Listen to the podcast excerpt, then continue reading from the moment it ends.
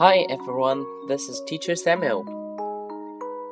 Today we had math class and we learned addition.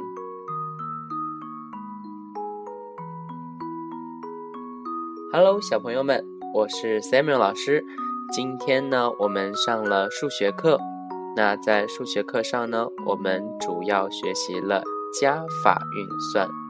那加号 plus plus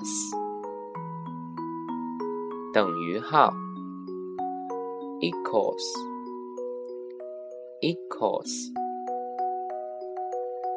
我们还学习了 numbers 数字 one two three four。好，接下来呢， 我们把加法运算来做一次。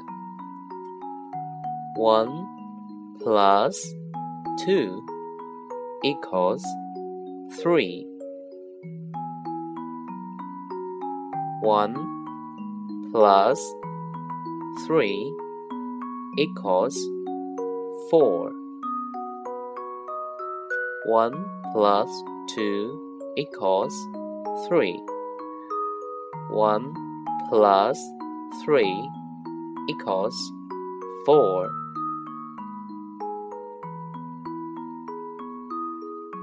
Okay, that's all. Thanks for listening. See you next time.